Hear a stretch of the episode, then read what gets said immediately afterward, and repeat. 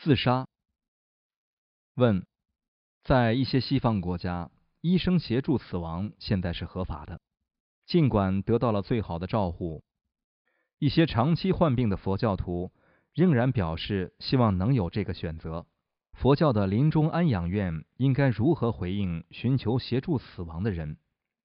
对于这个敏感话题的公开讨论，最好的参与方式是什么？这个生世的这个自然中因所带来的修持机会，使得活着成为一件非常宝贵的事。活着的时候，你可以选择修持具有觉知、意识、正念、慈悲和善良。但是，如果你选择辅助死亡，以便无痛的死去，则是在冒一个巨大的风险。如果你的头发着火，你会立刻尝试灭火。同样的，佛教徒一发现自己养成一个新的坏习惯时，立即的反应应该是破坏那个习惯。佛教徒积极阻碍所有的习惯，无论好还是坏，因为习惯是危险的，尤其是那些给自己和他人带来痛苦和苦难的坏习惯。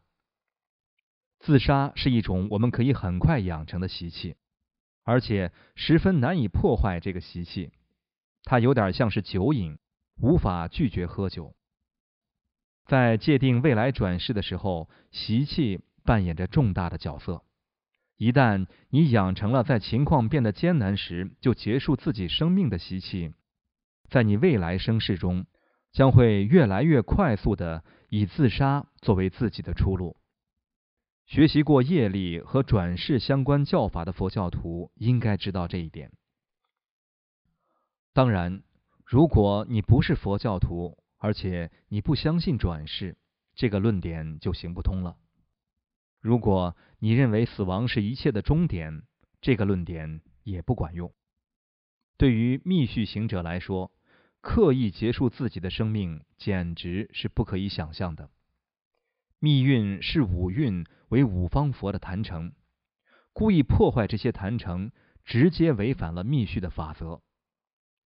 身为佛教徒，即使你一直处于持续不断的疼痛中，没有复原或者缓解的希望，即使在这样的情况下，你也应该尽一切可能的利用自己的处境，这很重要。例如，你可以经由自他交换法。来为一切友情进行修持，如此作想，通过这个可怕的疼痛，愿造成一切友情痛苦的业，悉得穷尽。成熟的修行人经常发现，急性疼痛令他们的觉知变得鲜活。许多伟大上师都说过，疼痛就像一把笤帚，扫除你所有的业。苦害有助德，厌离除骄慢，悲悯生死重，丑恶乐行善。安乐死、协助自杀和辅助死亡有什么区别？从佛教观点看来，这些方法全都殊途同归。想要结束一个人的疼痛和痛苦，这么做的背后动机，我完全理解。但刻意结束生命并不是一个选项。也许佛教安宁照护中心可以做的是教导临终者如何通过回向而将自己剩余的生命力供养给一切有情众生。相较于让人使用过量的药剂终结自己的生命，这是一个更好的长期解决方案。